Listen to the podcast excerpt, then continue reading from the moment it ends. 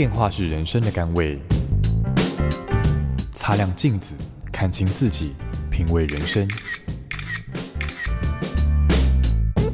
阅读能让你充实，知识能帮你谋生，只有智慧能圆满你的人生。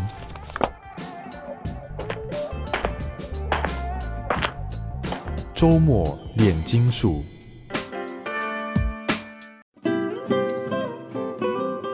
位听众，大家好，欢迎收听周末炼金术，我是金普聪。周末炼金术今天要谈的这本书《被遗忘的人群》，我们请到的是正大国关中心的蔡增家教授来跟我们一起分享。呃，蔡兄您好。呃，你好，哎，金老师，还有各位听众，大家好。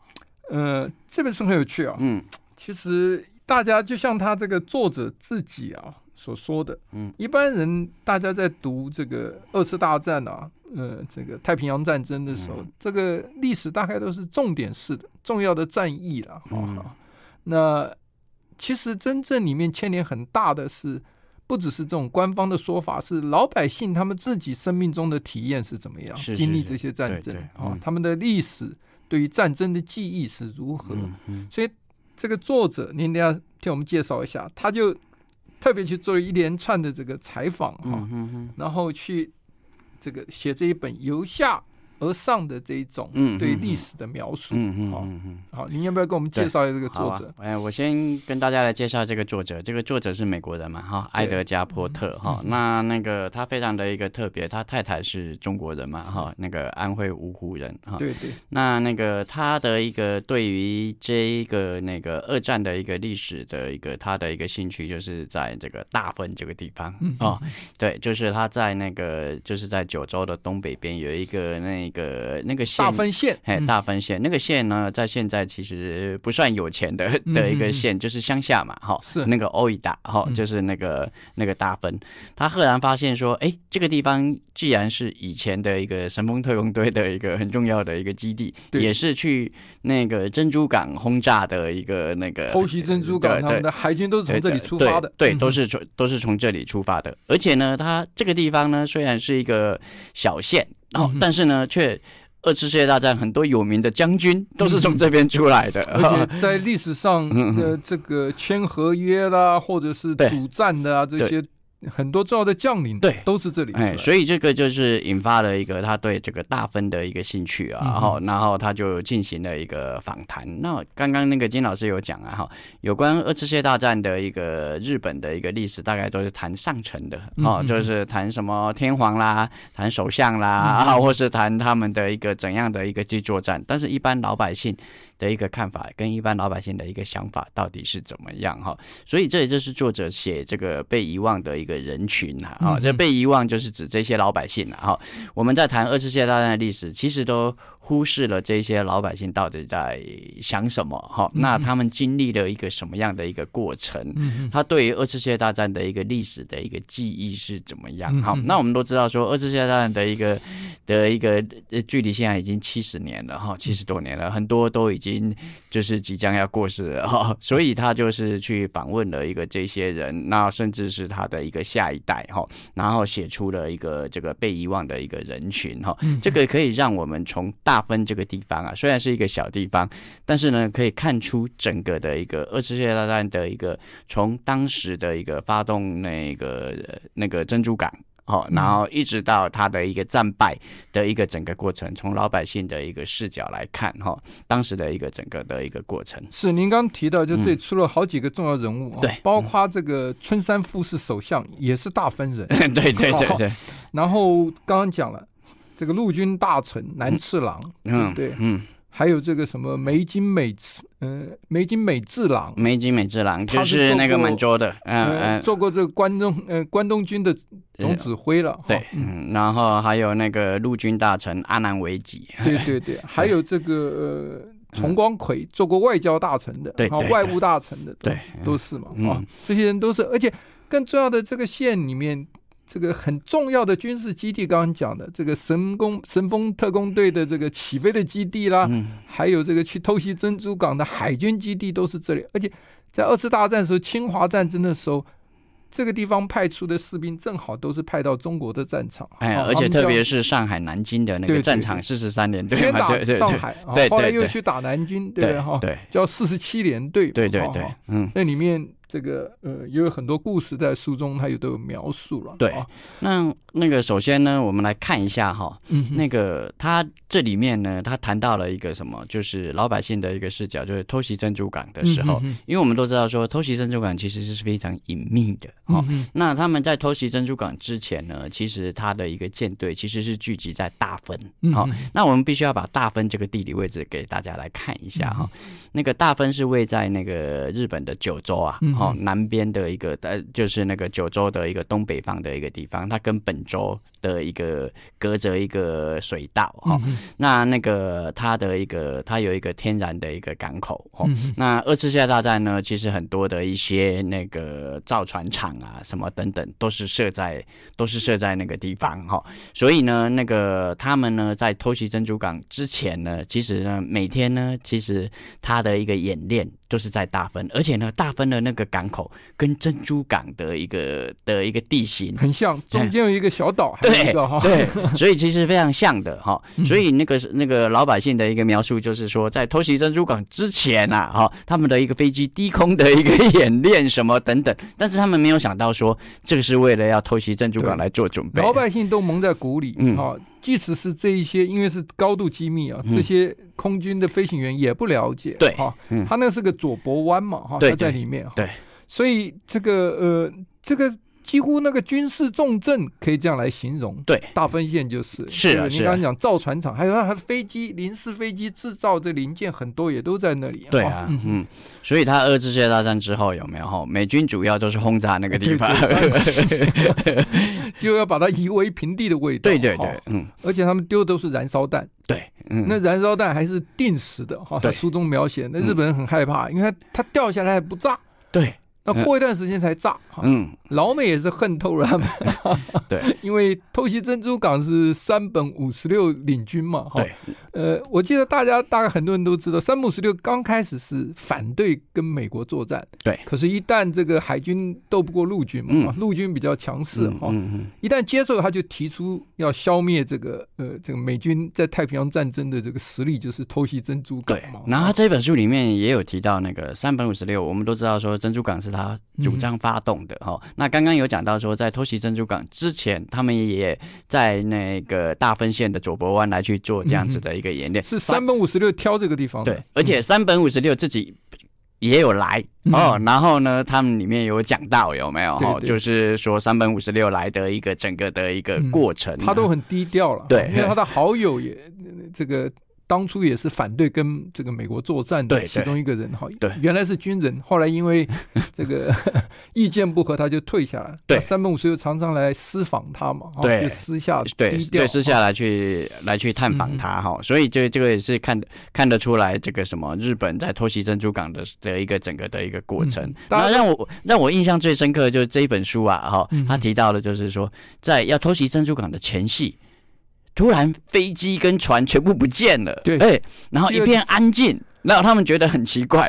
他他访问了很多当时的学生嘛，哈，年纪很轻的学生，也访问了很多人民。嗯，他们的感觉就像您刚刚讲，第二天早上上学，突然一看，哎，所有的舰队、所有的军机什么好像都不见了。对，其实就是出动，他们先到，有的先到千岛群岛，海军哈，有的是直接，哦，这个呃。像那个自杀小潜艇都是直接就是搭着开着潜艇，大潜艇带着小潜艇啊，对就直接往这个这个珍珠港去。对啊，嗯，这个这里面我后来看他书中写的这些小潜艇，就是等于是神风小潜艇啊，对，就是由人所操控的。然后他就是直接连人带着鱼雷，他就坐在鱼雷上面这样冲过去。你看，对，就是。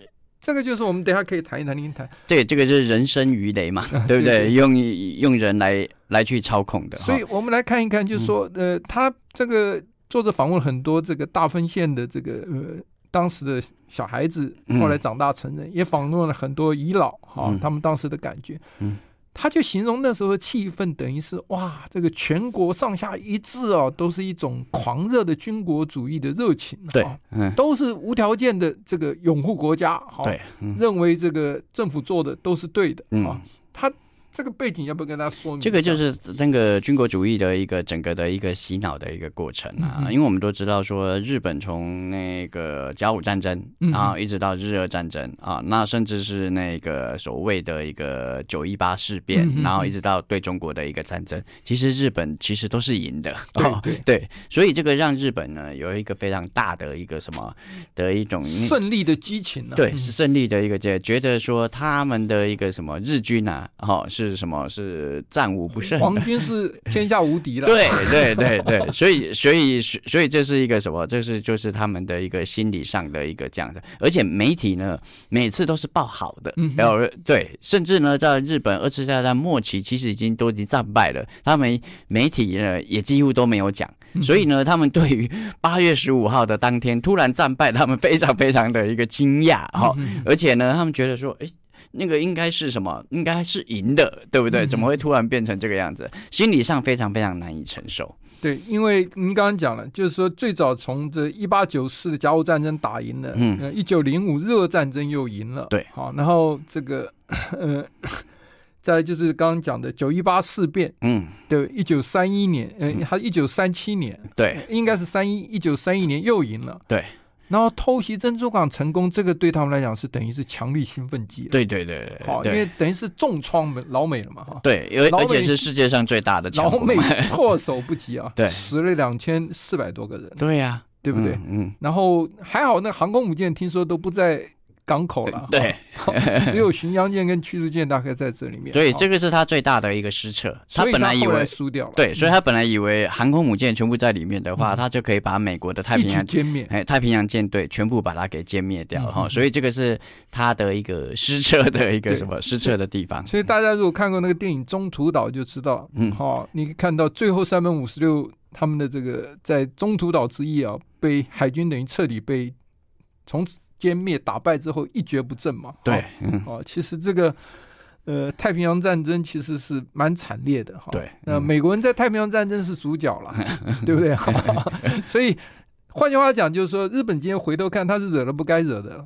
是，对，而且那个什么，就是我们刚刚开始的时候也在讨论，就是说，日本因为他战无不胜，所以他觉得他自己人种是特别优秀的，有没有？对，对，这里面就牵涉到了，嗯大家说他为什么会做出这一些触目心惊、惨无人道的这种屠杀平民的行为？对对对对，一般人做不到哈，嗯、一般的说一个。稍微文明的国家里面的军人也不应该如此残暴哈。而且我觉得我印象很深刻，就是这本书里面写的，就是说他那个时候日本跟德国那个希特勒要结盟的时候，希特勒说日本就是什么亚洲的雅利安人，有没有？所以他他就那一连串的胜意，就觉得自己是亚洲新兴民族，对啊，是最优秀的，对，好。所以你看他书中有一个老的这个军人退下来参加过侵华战争的，问他说。嗯这个作问他说：“你们难道都没有觉得你们的行为啊这么残酷？”对，他不觉得。呃，没有，他里面有引用一些历史文献去访问的人说，他就说：“因为这就是我们从小被教育啊，嗯，我们是最优秀的民族，所以我们都鄙视其他的民族，对，所以没有把它当做，没有把它当做一回事，然后他 有一点把它当就像动物一样了。我看哈，就是所以所以才会做出这么多残暴的这个行为啊，对，这个。”那等一下，我们最后还是会谈一下，就是说日本可以对他们的这种战争的残暴行为毫无悔意啊，有政府高层对哈，这我们谈一下，等一下最后谈。那我们再谈一谈，就是说，呃，他大分县的这一些小孩子，嗯，在战争的时候初期赢了都不必参加，到了后期，他们都变成这个必须这个从小军国主义训练就是要。这个受军训要上战场，为天皇效命，是不是？我们休息一下，待会儿来跟大家继续谈这一段。好。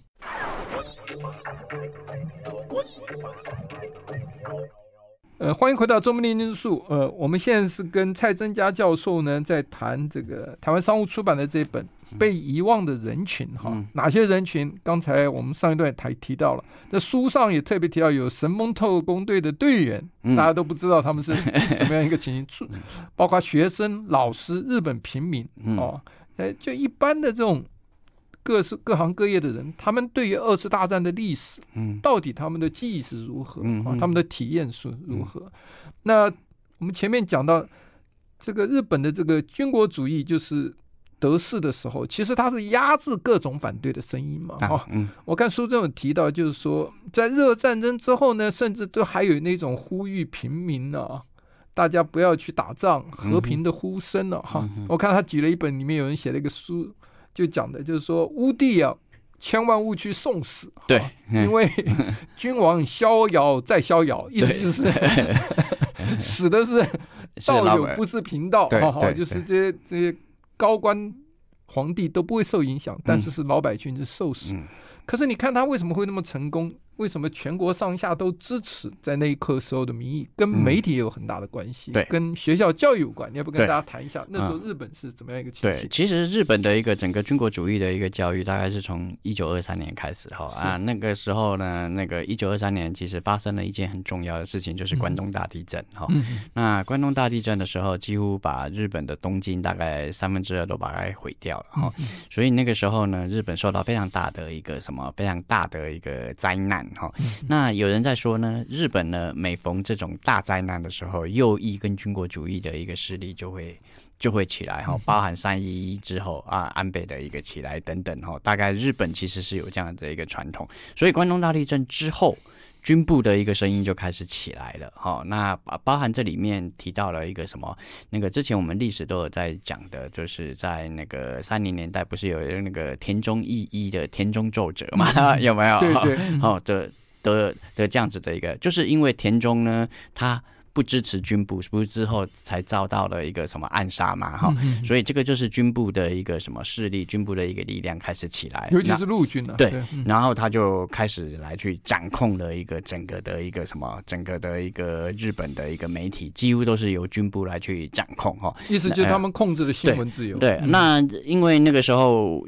整个的一个在二战之前呢，哈，其实大概都是陆军为主啦，海军、空军大概都是算是比较弱的哈。嗯、那这个陆军大臣当时非常有名的就是来自大分的一个阿南惟几，哦、嗯，那他是主要的一个什么，就是主战派，对不对？哈、嗯，包含珍珠港啦、什么等等啦，甚至是日本战败。就是末期的时候，他还是要决定要强硬抵抗，誓死不降。对对对对，誓死不降哈。这个这个是那个那个阿南维吉哈。那那个那个阿南呢，他也在那个八月十五号，就是那个天皇说，哎，就是宣告投降的时候，他自己也切腹自杀哈。这个这个阿南他非常的一个特别哈。阿南维吉他自己身身为陆军大臣的一个对。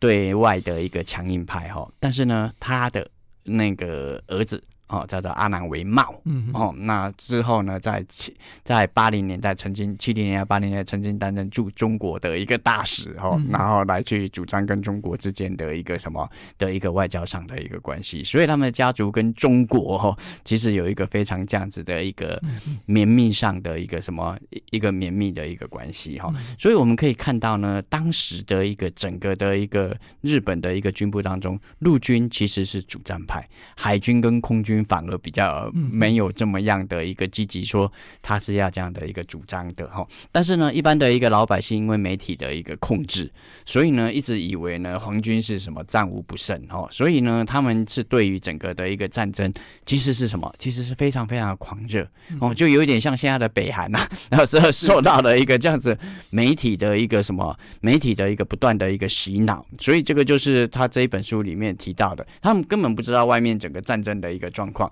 大家只知道说他们的战争是一定是一定，应该这样讲，就是他前面打赢的时候报道还算真实，嗯、老百姓看到真实，只是因为胜利的这个激情嘛，哈、嗯。那你可以看到军部，就像您讲的，呃，我们前前几阵谈的有一些其他书都可以看出来，就是说这个。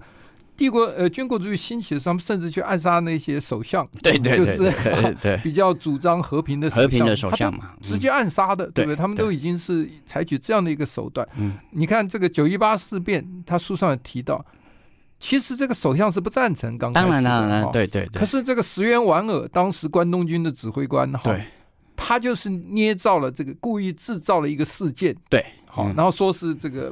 呃，这个呃，当时的这个中中华民国的军队去这个先攻击他们，对，对，所以才让当时的一个首相不得不不去那个什么屈从他，对对，嗯，因为媒体就配合他们，对，好，然后就讲成说是中国先攻击，对，对不对？嗯，然后这个舆论就开始起来了，民意也也都开始很强烈。对，所以首相，你看他是呃几号？他是呃九一八，嗯，呃九月十八号，九月十八号，嗯，然后是到了九月二十七，呃九月呃十八号到二十四号的时候，首相才决定这个正式的这个、嗯、等于是。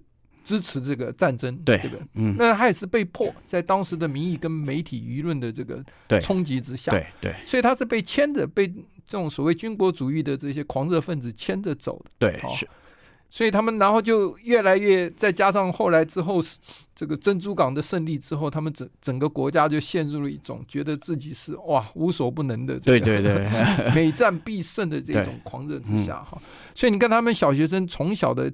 这种所谓军国主义的教育，就是要效忠天皇，对，要为日本献身，为天皇献身。这里面呢，他还有提到哈，就是说有一个大分县的一个去从军嘛，啊、嗯，然后从军之后呢，他被派到那个什么日本的皇宫，然后来去服侍天皇。对，那他就是说，他们之前呢，就是从来没有看过天皇本人呐，哈，那他到了一个皇宫去服侍天皇的时候，有没有哈？他本来以为。天皇应该是神，然后结果后来他发现他只是一个普通的人，然 后这个这个让他的一个意向有很大的一个差距，这里面就里面就有谈到。对，所以他们其实，在小时候就灌输这些小孩子这种武士道精神，对啊，这个神风的精神啊，嗯，意思，而且他们学在学校就等于我们的军训课一样，小学生就有了，对，就要练习杀戮，到战场上去杀人。嗯，你想想看，这样子的一个大环境之下，嗯。全国上下都为了打仗是感到兴奋的，对，不是恐惧。对，可是到了后来，这个战局开始转变的时候，嗯，他们就瞒不了了，嗯，对不对？你看他前面报道是真的，后来呢，他就开始谎报。对，你看我们刚刚讲到中途岛战役，对不对？对，日本是损失，大家看过那个电影，就是他的四架航空母舰呢，全部被歼灭，全部被歼。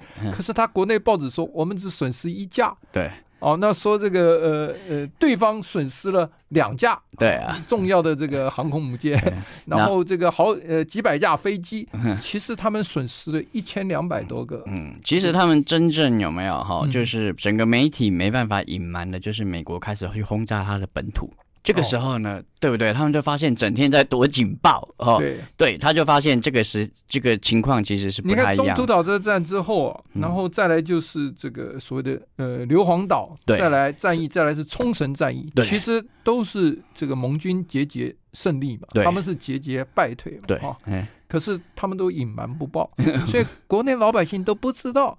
可是直到呢，您刚刚讲的开始有人来轰炸东京的时候，他才知道啊，怎么会这样呢？对，大家才知道这个日本是已经开始对，就在轰炸在在躲警报的时候，这个时候他们才开始警觉到说，嗯，整个战局应该有所翻转哈。而且还有很特别的就是那个什么，那个在那个日整个的一个战后哦，日本战败之后哈，他们呢突然发现说到学校去。历史的教科书跟完全已经是不一样了，而且还不用上军训课，这个是让他们有很大的一个什么很大的一个想象上的一个的一个差别。好，我们休息一下，待会儿来继续来谈今天这本书《被遗忘的人群》。I like 103, I like radio。郑亚轩，我们刚谈到了说这个日本这种。军国主义的这种教育啊，其实是蛮可怕。他就是对小孩子洗脑嘛。对，那其实就像你讲，像北韩一样，对，从小就被洗脑。从小，而且他们就灌输这种仇视的思想，对，认为这个呃，其实他们是仇视西方的灌输。对，那时候他们认为他们喊大东亚共荣圈嘛，对，他们是要拯救亚洲，把 白人赶出亚洲的这种说法，对不对？哈，嗯，那呃，而且。取消英文课，好像里面举了一个例子，有一个 有一个家族是这个爸妈原来都在加拿大被叫回来，对对对对，那小孩子只会讲英语，不太会讲日语啊。对，他他里面就访问了这一段，就谈到那小孩子就觉得他不能适应，对，因为他觉得他父母都没有那么仇视西方人哈，可是这边都是仇视西方。然后还有那个军训课啊，他们的一个他们的一个剑靶就是所谓的一个美国总统跟丘吉尔，对不对？他们的一个靶向，对对。对，其实。你可以看到后来这个神风特工队里面打到后面，他们已经走向败亡的时候啊，都把这个军去训练那种少年神风特工队，那十八九岁，对对，这些人根本就是对世界都还没有完全了解啊，对，就是被洗脑，都愿意奉献自己的生命。其实他们就算是受害者，对对，其实就是主要的一个受害者。而且这个他访问了这个大分县，而且大分县是主要就是神风特工队，大概都是从大分县是来来出发的，哦所以他大概可以看到说这些整群整群的一个年轻人呐。哦，然后坐上了一个神风特工队的一个这样子的一个飞机，然后没有人回来，哈、对，所以这个对他们的一个整个的一个很难想象，整个的一个冲击是很大的。他说军国主义这种教育的成功，就是说这种神风特队的儿子去的时候，嗯、他们全家都觉得是莫大的荣耀，对，啊，父母啊去跟儿子到机场告别，因为知道儿子一去不回。对，但他们觉得都是为了这个国家的利益啊，牺牲生命啊。对，这个在我们现在是很难想象的。对啊，对，但是在当时整个军国主义的一个氛围，他们觉得这个是一个理所当然哈。而且还有就是这里面不是有谈到，就是说当日本战败的时候。不是还有那个一一个大分县的一个家伙，不是他还那个 就是还组成了一个神风特工队。呃，对，那个叫做什么名字？是个中将，哈，是海军中将，对，宇垣宇垣残，哈，宇垣残海军中将，哈，他都已经败了，对，他还召集了二十几个人，对，好说我们要。这个当神风特工队去轰炸冲绳的那个 美军，结果飞出去六架飞机嘛，对，哦、这个还没有碰到军舰呢，就被人家空军给歼灭了。对对对对对对对对对。所以这个人他的军中同僚后来都批评他蛮严厉，说这个人年轻外号就叫黄金假面啊，就是一个自以为是啊，然后这个呃风评不好的人啊，所以这个。呃，在以前战争初期，他们节节胜利，而不是节节败退的时候，这些战死的回来啊，都有一个骨灰盒嘛。嗯、对对对对，他们日本传统好像都要送一个什么叫做牵线结，是不是？对对对对，就给给这个军人嘛。哈，对，给军人都是这个很很荣耀的一个事情，出，出征嘛。哈、嗯，可是你看他到后来，这个骨灰盒。一堆一堆的运回来的时候，嗯，那种前面回来的时候给他的尊荣啊，给他的仪式，通通都没有，对，因为老百姓才开始感觉不对，嗯，而且那个那个他这里面描述的骨灰盒跟我们一般的一个骨灰盒是不太一样的啊、我们一般的骨灰盒是是真的是人的骨灰，但是它只有身体的一部分 哦，指甲，然后还有那个，或者是他的遗物，对，毛发啊，因为到后面，对对。就只能是这个样子，所以他说他刚收到了一个什么，他哥哥的一个骨灰，他说。怎么可能装成这么小的一个地方哦？所以这个就是那个那个不是他的一个，只是他的一个遗物而已哈，甚至连尸体都找不到哈。所以这个就是一个整个的一个战争的一个残酷。那刚刚有讲到，就是说军国主义灌输这种反美的一个这样子的一个心理哈。所以当日本战败了，美军开始呢进驻了大分的时候，他们看到美军就非常非常的一个害怕哈，就因为他觉得就是说从小就是灌输。那个那个美国甚至是美军哦，那这是一个非常残暴的。后来发现说，哎，他们丢给他巧克力，丢给他口香糖，嗯、他才会觉得说，哎，怎么跟他的一个意向其实是完全不一样的。嗯，对，所以这个就是军国教育的洗脑嘛。嗯嗯嗯。所以呃，从今天我们的历史回头来看的时候，就看到，其实我们讲说，我们我们以古为鉴的话啊，嗯、应该要记起这些战争的教训，就知道。政府啊，他如果这个一心一意要做一些事情的时候，他有时候是。这个瞒着人民的，对，嗯，那日本的这个二次大战的这个惨痛历史，其实是真的是一个很好的一个教训了哈。而且还有很大的一个变化，就是说，刚刚不是讲到说，哎，去从军是一个莫大的一个光荣嘛，哈，是一个莫大的一个荣耀。那他这边有提到哈，那个二次大战结束了之后，不是一大群那个什么军人被遣返回来的啊，有一些是爸爸、哥哥什么等等回来，是战败的，所以他们对他们的一个想法，对他们的一个。看法就就什么，就完全是什么，完全是不一样的哈。我记得我之前看过一本书啊，《遣返者》就是，对对对，《遣返者》这本书啊，哦，蛮凄惨，他们命运很凄惨，对，几百万的人回来了，然后反而是造成他们的一个负担，对不对？已经什么，他们已经是吃不饱了，然后反而就一大群回来了，这样子，他们反而觉得你们在这个殖民地的地方。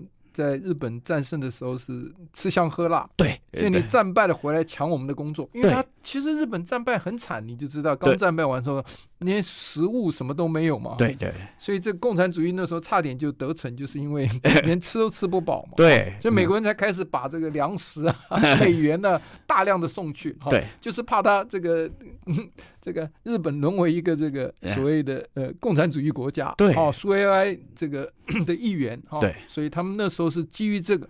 所以正好韩战又爆炸爆发了，哎，才救了日本，救了日本，也没有追究他的这个二次大战的这个罪行，对，而且还有那个韩战有很大的关系，而且还有那个美国当时韩战的时候，很多的生产基地就是在日本，所以让那些遣返回来又找到工作，所以这个就是一个什么？这个就是那个非常的特别哈，而且它里面提是历史的，真的是这个大时代造成的一些这个你没有办法抗拒的一些发展，而而且它里面有提到那个重光葵。就是大分的那个崇光葵，外交大臣。对对对，他本来是战犯哦，结果呢，二战结束了之后，他竟然又再次担任首相哦，担任外相，所以这个就是一个什么？这个整个的一个历史，一个什么？一个非常特别的一个这样一项的一个转变。其实你主义。仔细去看的话，包括中华民国原来是也被老美要抛弃的，对对对。韩战了以后就签订中美共同防御条约，对。所以有人说又，又回来了。所以说韩战救了日本，跟救了台湾嘛。是我们休息一下，待会回来继续跟大家谈今天这本书《被遗忘的人群》。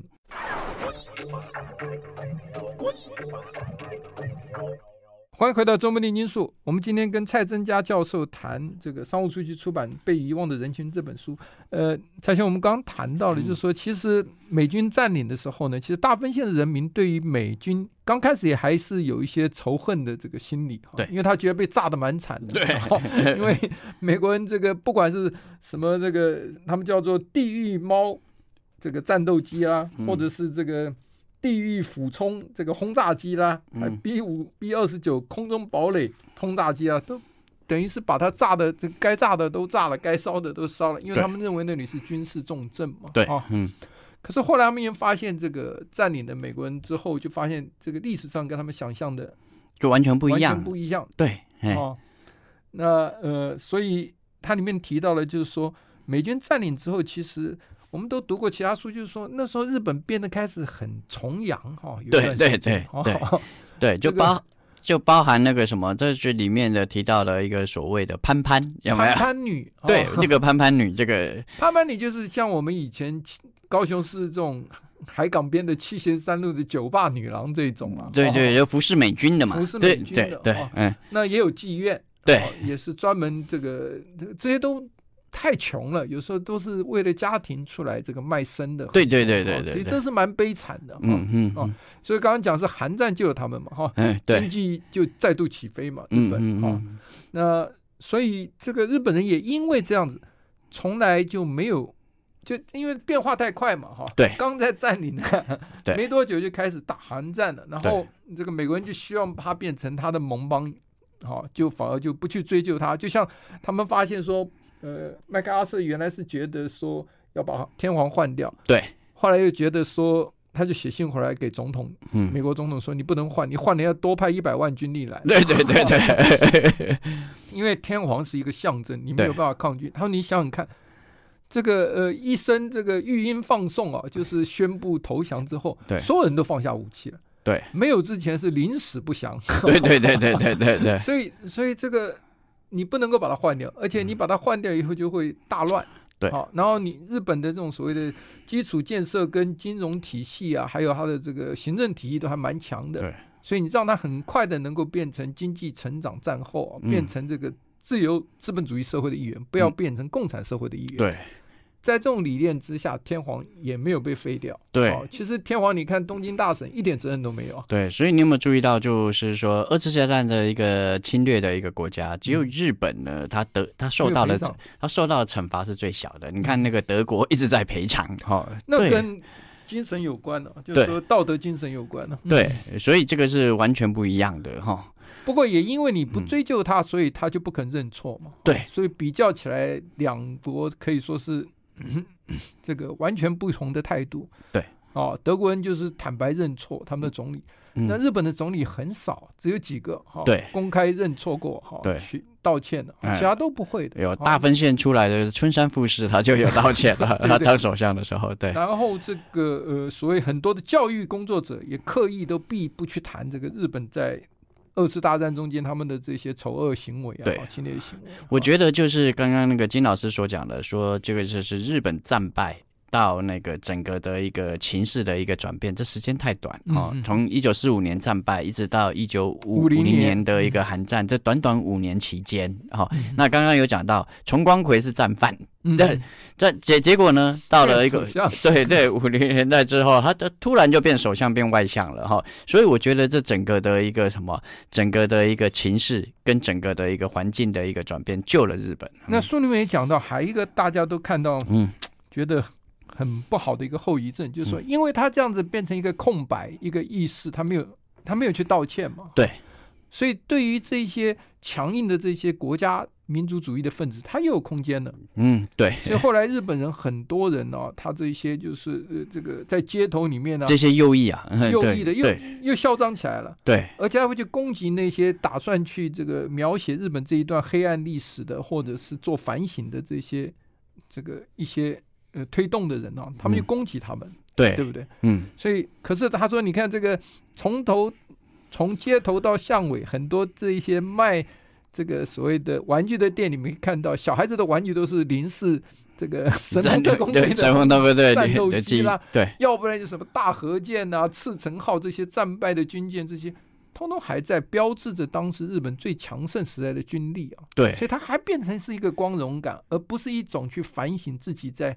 二次大战怎么样荼毒其他这个东南亚国家？我觉得，因为是因为时间太短，有没有哈、嗯？就是美国又把它视为盟友哈、嗯，所以让他们不会有这样子的一个反省的一个反省的一个精神哈、嗯。所以我也觉得是说，因为的一个什么，因为韩战的一个爆发，让日日本从过去的一个美日之间的一个敌对，变成的一个盟友的一个关系哈、嗯。其实那个什么，之前我们也看过一本书啊哈，就是谈那个那个日。美日本是美国的一级盟友，有没有？这本书里面，对对对对这里面就提到了，就是说，他整个的一个美国也要宣传，把日本从过去的一个什么，因为他偷袭他的珍珠港，哎，是一个敌人，要怎么样变成盟友的一个这样形象的一个转变。其实我刚到美国的时候，美国那种退伍军人哦，那个二次大战的讲日本的时候，他还他还有一个专骂日本的名词叫 Japs，对对对对对对，那是含有藐视的意思的。是啊。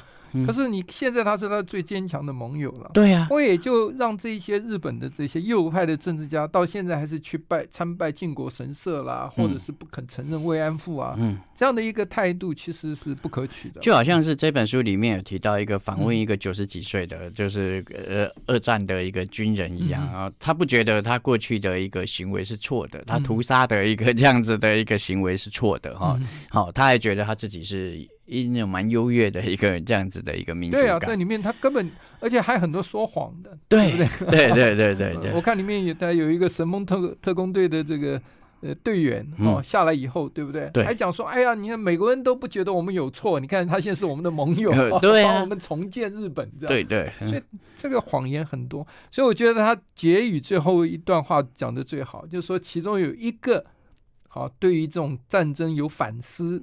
这一种有反省精神讲，他说：“还好我们日本战败了。